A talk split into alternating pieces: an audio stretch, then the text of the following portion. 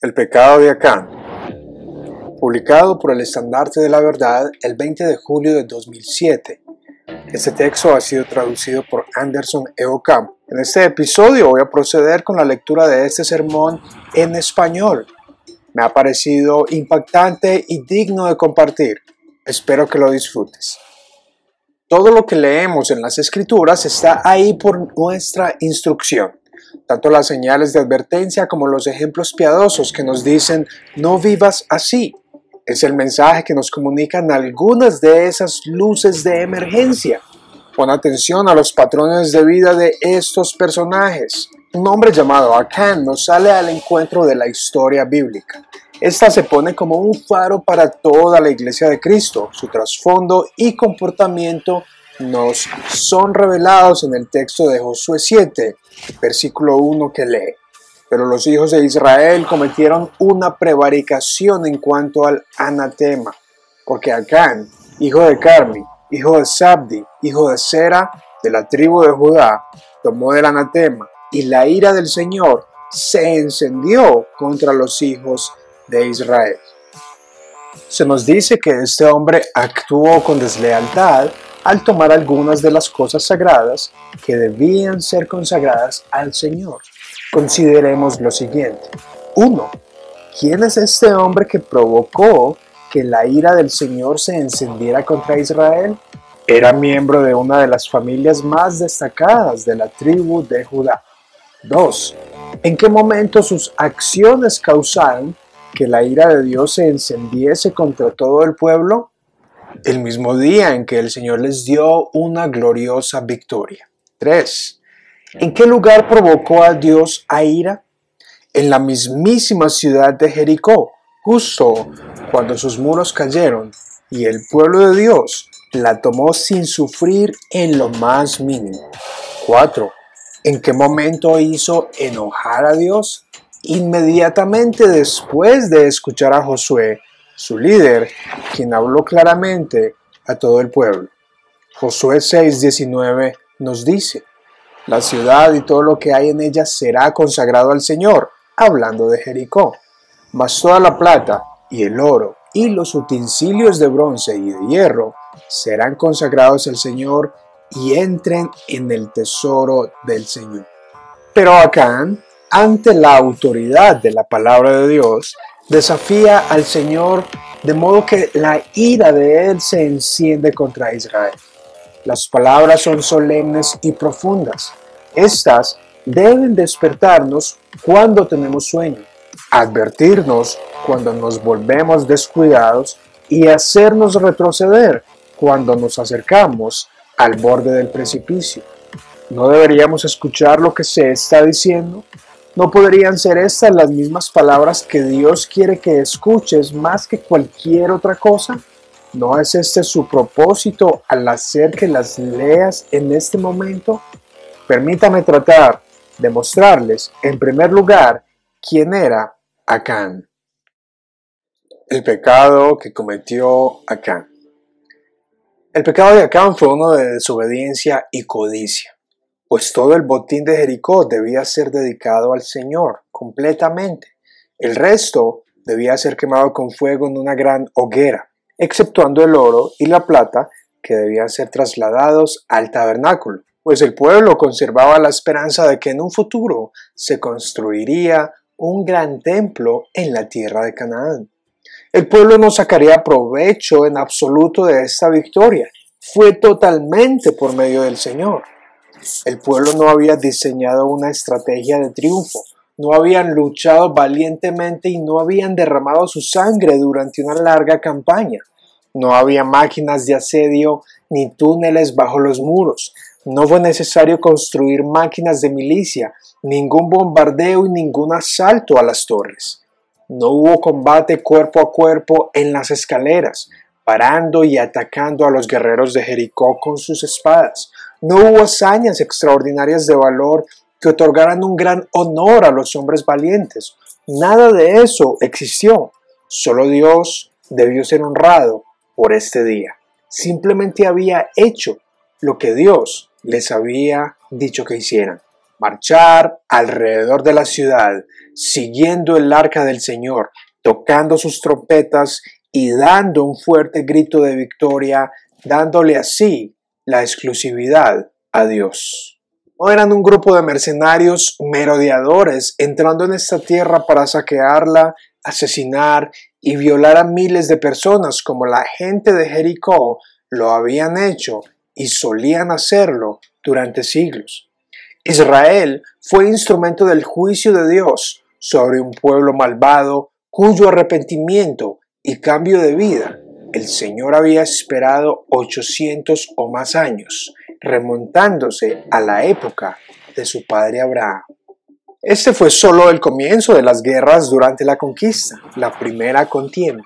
Era necesario desde el principio que el pueblo aprendiera a confiar y obedecer al Señor.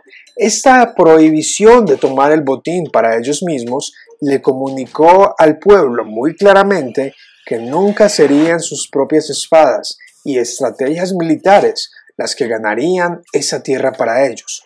No podían conquistar Canaán por sus propias fuerzas.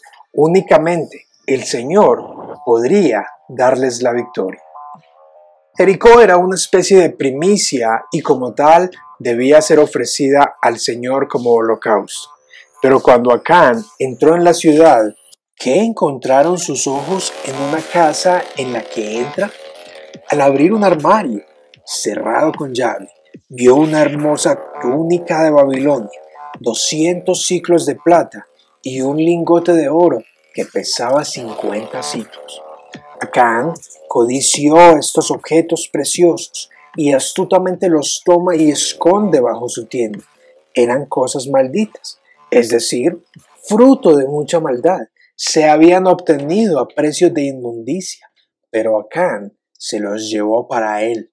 El oro y la plata fueron de inmediato una trampa para Acán, pero aún así los toma Dios le había dicho específicamente al pueblo que no debían tomar nada para sí mismos. A pesar de todo, Acán desafía a Dios mismo. Podría pensarse que el oro y la plata no valían. El salario de una docena de ministros durante un año. Esa suma nos parece pequeña, pero esa suma no es demasiado insignificante como para no relacionarla con una gran transgresión. Personas han ido a la cárcel por robar menos. Se han cometido asesinatos por mucho menos que eso. Este año, en las calles de Londres, unos hombres se han matado a otros por un celular y una miserable suma de dinero en sus billeteras. Las pequeñas cosas a menudo mostrarán el estado de la mente de un hombre, mejor que las grandes. Los pequeños síntomas suelen ser signos de una enfermedad mortal e incurable. El fruto que comió Eva fue una cosita, pero demostró que había caído de la inocencia y se había convertido en pecadora. Una grieta en el costado de un barco parece apenas perceptible, pero demuestra que el barco no está en condiciones de navegar. Si emprendes un viaje en un barco de este tipo, nunca llegarás a tu destino. Una pequeña paja puede mostrar en qué dirección sopla el viento. La actitud hacia el oro, la plata y la ropa es suficiente para revelar el estado del corazón de un pecador.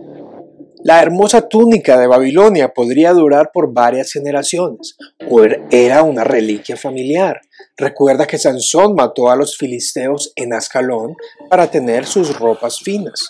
La túnica que Jonatán utilizó, también David la pudo llevar. La Biblia enfatiza el poder de los hermosos vestidos para tentar y encantar tanto a hombres como a mujeres. Era ropa que hombres y mujeres utilizaban para bodas y para asistir a fiestas. Son el tipo de riqueza que un padre deja a sus hijos y que sus hijos dejan después de ellos. Quizá un niño mayor recibiría una túnica así cuando fuera mayor de edad. Cuando el hijo pródigo regresó, estaba vestido con una ropa nueva. Jacob dijo que olió el aroma de la túnica de su hijo y era como el aroma de un campo que el Señor había bendecido. Aquí había una túnica de Babilonia. Sabemos que Nínive y Babilonia eran famosas por su estilo y sastrería. Cuán brillantes y duraderos eran sus tintes, qué suave la seda. Juzgaríamos tal prenda como una de muy alta costura de las casas de moda de Milán y París. Josefo, el historiador judío, dice que la prenda que tomó Acán fue una túnica real, tejida enteramente de oro. Quizás lo era, y si así fuese, entonces seguramente pertenecía al rey de Jericó y no tendría precio. Solo piensa en los precios que se piden por los vestidos que alguna vez utilizó la princesa Diana. A cambio la túnica y la tomó. Él tenía que poseerla para sí mismo. ¡Qué desperdicio! pensó, destruirlo en las llamas de la ciudad. Por tanto, Acán juzgó que era mejor esconderlo debajo de su abrigo y llevarlo sigilosamente a su casa. La plata, el oro y la ropa fueron elementos adquiridos de manera deshonesta y vergonzosa. Pablo le llama a esto codicia, idolatría, porque lo que se codicia y se toma para sí se convierte en un dios con D pequeña al pueblo, al punto de controlar la vida misma. Entonces, Acán lo esconde debajo del piso de su tienda. Pudo haber muchas ocasiones en, que las, en las que cerró y selló la solapa de su tienda con la luz de su linterna para abrir la pequeña caja y sacar la prenda para tocarla sensualmente. Besó en sus manos el oro y la plata. ¡Qué tesoros los que ahora poseo! Esto es lo que soñó. Esta era su gloria. La codicia es la raíz de tantos males que la sociedad actual. Los deseos traspasan las fronteras que mantienen a un país justo y en paz. Por ejemplo, un hombre con una mujer en su lugar de trabajo. Poco a poco se vuelve más íntimo con ella. Engaños y mentiras continúan en los próximos años, hasta que finalmente deja a su propia esposa y toma a esta por mujer. Qué dolor y pobreza llegan a esas familias, qué angustia a los hijos, qué soledad a la esposa abandonada. Y todo esto comienza con la codicia del fruto prohibido. Pensemos en David tomando a Betsabé. Todo comenzó con una larga mirada. O pensemos en Acab codiciando la viña de Nabot. O en Judas traicionando a Jesús por 30 piezas de plata. El amor al dinero es la raíz de todos los males.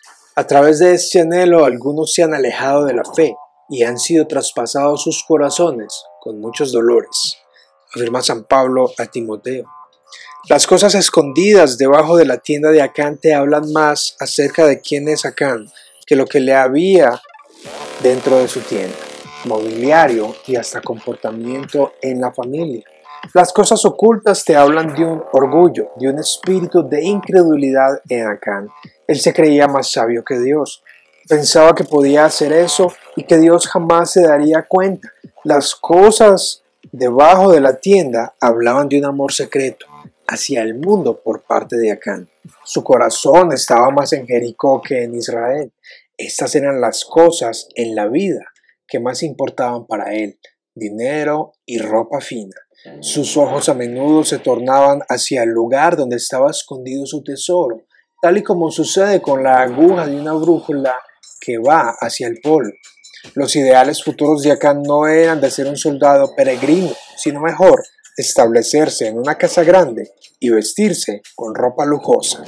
La codicia es, es, el picazón por el dinero, propiedades, posesiones, éxito, estima, estatus, fama, popularidad, posición y apariencia personal. La codicia consagra el corazón a un mundo de sueños, intriga e incluso a agonizar por cosas que pronto se darán por sentadas e ignoradas. ¿Valió la pena tanto dolor? Todo lo que es ampliamente ofensivo ante Dios cuesta mucho. Hazme tu recompensa y tu herencia, dice el Señor. No me pongas en segundo lugar. Sin embargo, es precisamente lo que Acán hizo. La orden había quedado espectacularmente clara. El oro y la plata debían colocarse en el tesoro de la casa del Señor, no en su propia casa, no en lugar secreto. Todo lo demás debía ser destruido. ¿Era tan difícil comprender? ¿Era tan complicado? Por supuesto que no, pero eso fue justo lo que Acán se negó a hacer. Por tanto, su corazón fue dominado por autojustificaciones de codicia, necesidad y un sentido estético de superioridad, que fue lo único en lo que pensó Acán después de que se derrumbaron los muros de Jericó, en el poderoso estruendo mientras caían los muros y la nube de polvo que se disipó y se elevó, en la victoria que solo Dios había obrado. No, él pensaba en aquellas cosas que había escondido bajo su alfombra. Jesús dice que no se puede servir a Dios y a Mamón. Y Acán había tomado su decisión. ¿Serviría al Señor de la gloria o serviría al oro, la plata y a un manto? Acán se decidió por lo último. Para Acán Dios era mucho menos interesante y deseable que un pedazo de oro y una ropa hermosa. ¿Te has encontrado con esa actitud alguna vez? ¿Acaso no te sucede a diario? ¿No lo ves en los periódicos y en las revistas de farándula? ¿No es esto lo que piensan todos en nuestra desquiciada y pecaminosa sociedad?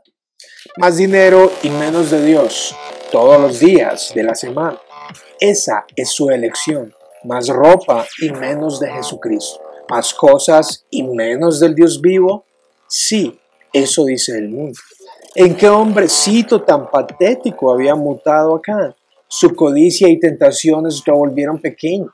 Ya no había liderazgo moral en su familia. Se dio reducido a deleitar los ojos en cosas que la polilla corrompe y que los ladrones hurtan. Estaba obsesionado con las trivialidades. Porque la codicia es un acto de adoración. Lo que la gente codicia, eso adorará el primer día de la semana. Para Acán, han pasado horas de planificación mental, día tras día, adquiriendo más y más de lo que le gusta. Y estas son las cosas que la gente aprecia, cosas de las que se jactan, viven y protegen celosamente.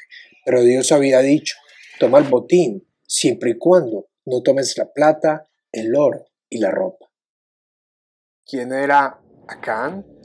Algunos de ustedes pensarán que Acán era un total pagano, un hombre malo, alguien que bebía la iniquidad como el agua, siempre en busca de propiedades desatendidas, rápido para tomar aquel dinero fácil, un ladrón común, quizás hasta cananeo.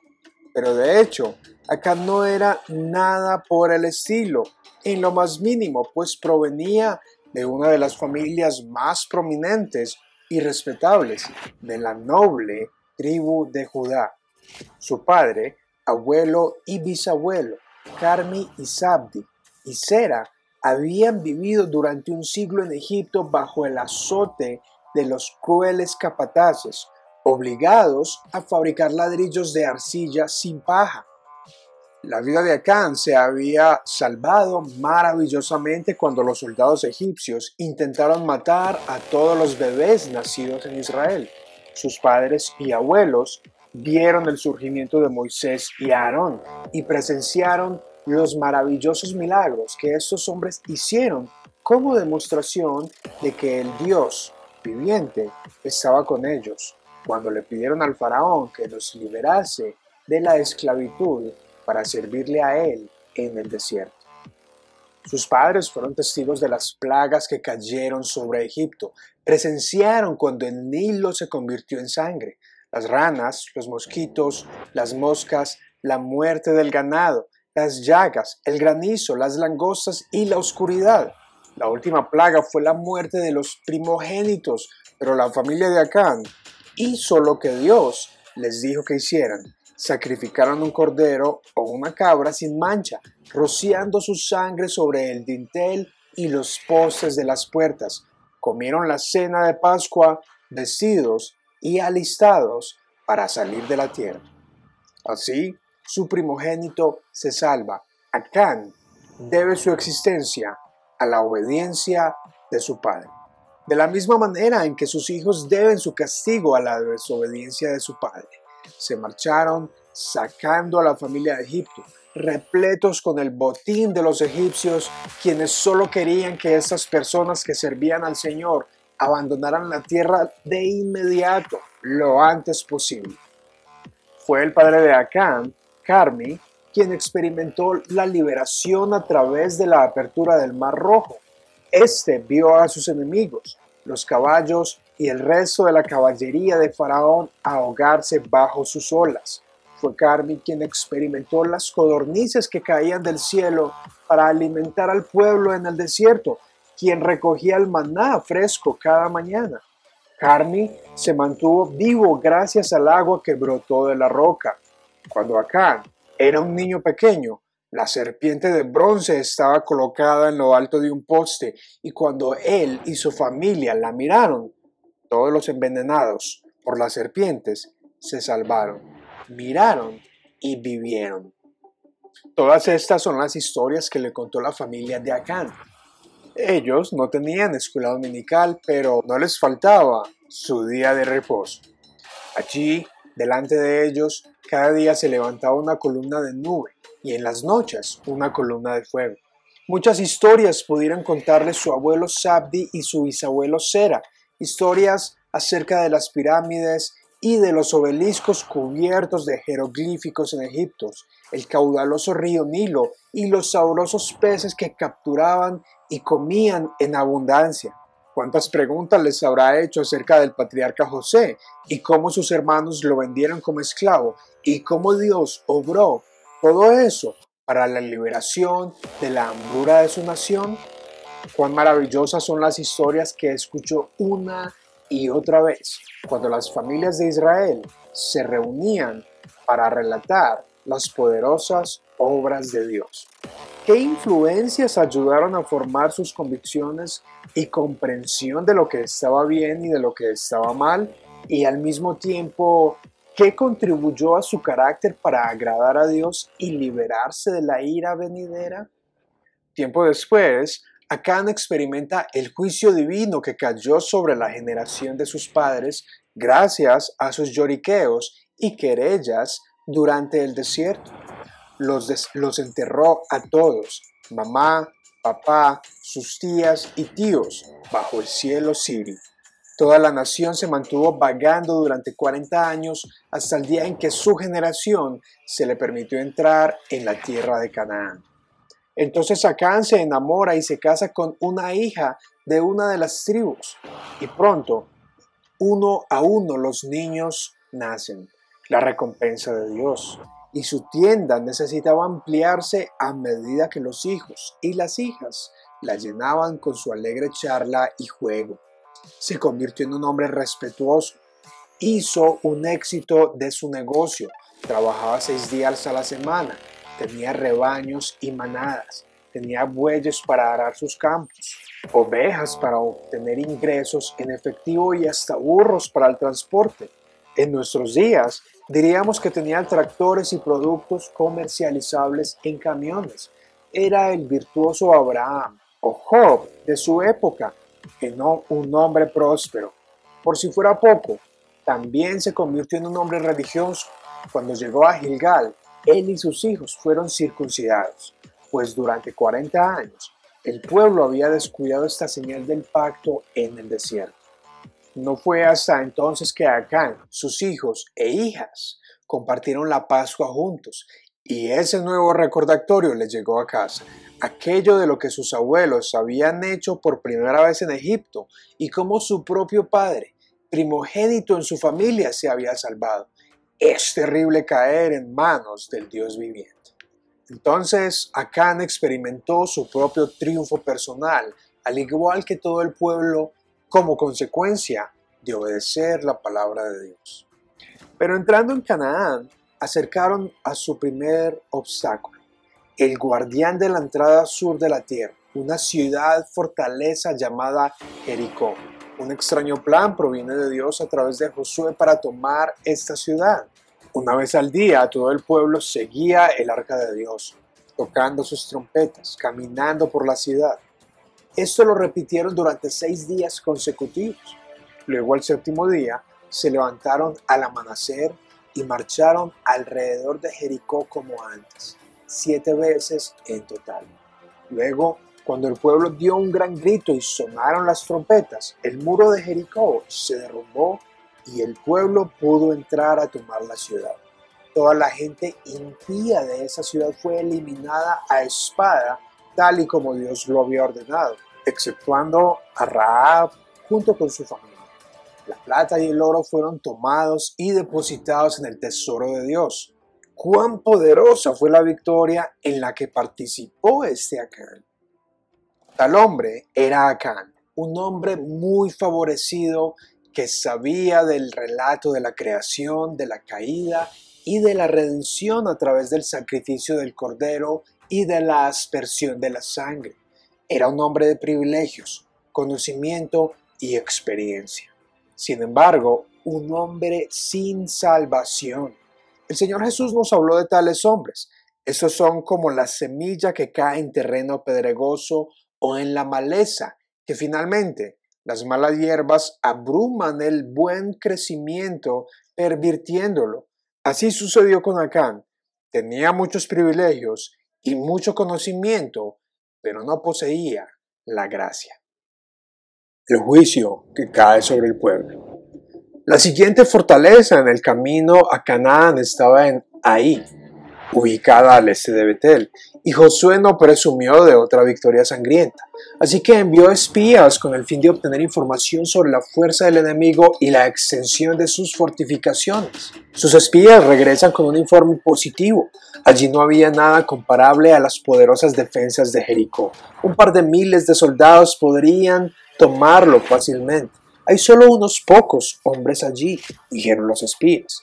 De modo que se enviaron tan solo a tres mil hombres para estar seguros, pero conmoción y horror. Estos tres mil hombres fueron derrotados por los de ahí, enviados a casa con el rabo entre las piernas. Perseguidos por el camino, aterrorizados cuando los hombres de ahí salieron corriendo de su ciudad para derribarlos como perros, y seguían corriendo tras ellos con espadas en sus manos, sus gritos de guerra animándose unos a otros, infundiendo terror en los corazones de los soldados jóvenes que corrían y corrían por sus vidas hasta las canteras de piedra, buscando un lugar seguro. No obstante, dejando a 36 de sus amigos muertos en el campo de batalla, la moral desaparece de Israel. Josué nos dice en el capítulo 7, versos 5 y 6. Y los de ahí mataron de ellos a unos 36 hombres, y siguieron desde la puerta hasta Sebarín, los derrataron en la bajada, por lo cual el corazón del pueblo desfalleció y vino a ser como agua. Entonces Josué rompió sus vestidos y se postró en tierra sobre su rostro delante del arca del Señor hasta caer la tarde, él y los ancianos de Israel, y echaron polvo sobre sus cabezas.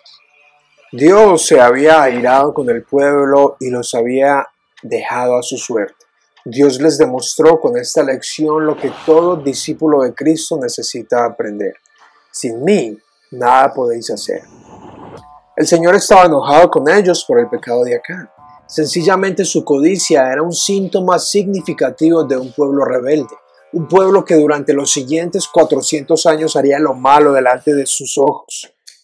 Puedes ver cómo lee el inicio de este capítulo 7, pero los israelitas actuaron infielmente con respecto a las cosas consagradas. Los israelitas, subrayado, no fue solo un israelita. La ira del Señor se encendió contra Israel, no contra un hombre solamente. De nuevo, el versículo 11 leemos Israel ha pecado, han violado mi pacto. ¿No deberías leer esto y temer en lugar de quejarte? Hay mucho miedo porque el pecado de un hombre estorbó el auxilio de Dios hacia el pueblo. El pecado de un hombre apartó el favor de Dios sobre Israel. El Señor dice, no estaré contigo por causa de lo que ha hecho un solo hombre. Algunos de ustedes que escuchan llevan a su congregación un espíritu de individualismo como si una iglesia fuese una reunión de individuos o una especie de calcetín repleto de canicas. No, la iglesia es un cuerpo y cuando un miembro de un cuerpo está enfermo, todo el cuerpo se ve afectado. El cuerpo no puede decir, es solo una parte del cerebro la que tiene algunas células cancerosas. Es simplemente el apéndice que está perforado, solo una muñeca la que está rota. Como una parte del cuerpo está enferma, todo el cuerpo se ve afectado. Recuerda las iglesias de Asia Menor a quien Jesucristo mismo habla en Apocalipsis. Había algunos en la congregación de Éfeso que habían perdido su primer amor. El Señor amenaza con venir y quitar el candelero de su lugar y remover la iluminación de la palabra y el espíritu de la iglesia por causa de la fidelidad de algunos. La iglesia en Pérgamo tenía algunos miembros que se aferraban a la falsa doctrina. Allí el Señor amenazó con venir pronto y pelear contra ellos con la espada de su boca. Imagínate una iglesia donde el Señor, a quien se supone está adora, se haya convertido en su enemigo. También la iglesia de Sardis tenía miembros que estaban espiritualmente muertos, a quienes el Señor les dice, si no te despiertas, vendré como ladrón y no sabrás a qué hora vengo a ti. La iglesia de la Odisea tenía muchos que no eran ni fríos ni calientes, y a ellos el Señor amenaza con vomitarlos de su boca. Toda la iglesia sufre debido a la rebeldía pecaminosa de algunos. Por otro lado, en Corinto, algunos fueron enviados enfermos y otros habían muerto a causa de su iniquidad. ¿Qué dolor sufre una congregación cuando la muerte y la enfermedad llegan como consecuencia del juicio? Pero ¿qué pensó Acán que estaba haciendo cuando saqueó el botín? Seguramente no pensó que Dios lo sabría. Debió haber pensado que no era importante, un pecado pequeño, apenas digno de un castigo, que Dios comprendería que era mucho mejor quedarse con el vestido que quemarlo y que Acán y su familia le darían un buen uso. Pero el pecado de Acán no fue como los pecados de otros hombres. Este pecado era sensato, racional y hasta admirable. Tales pecados no existen. La conducta de Acán causó un terrible revés en la bendición de Dios al pueblo. Esto provocó la muerte de 36 hombres y 36 familias, padres, esposas e hijos. Estos son demasiados corazones rotos. La acción de Acán hizo que Dios se apartara de su pueblo y fueran derrotados. Acán arruinó la reputación de los hijos de Israel, deshonró el nombre honorable del Señor mismo. Acán hizo que los enemigos del Señor parecieran audaces y en consecuencia fortaleció a todos los escarnecedores e indiferentes de la tierra quienes vieron la oportunidad de endurecer su corazón contra el pueblo de Dios. A lo mejor decían, después de todo no eran tan poderosos gatitos, no eran leones de la casa de Judá. Podemos controlarlos y conducirlos de vuelta al desierto. Qué terrible ejemplo y trampa puso Acán. El legado de Acán. Vi, codicié, tomé, me escondí. Gracias por escuchar, por mirar este contenido. Te invito a que te suscribas a mi canal y que explores otros videos de contenido académico, cristiano y bíblico que pueden gustarte y que pueden ser de edificación para ti y para tu alma. Saludos y chao chao.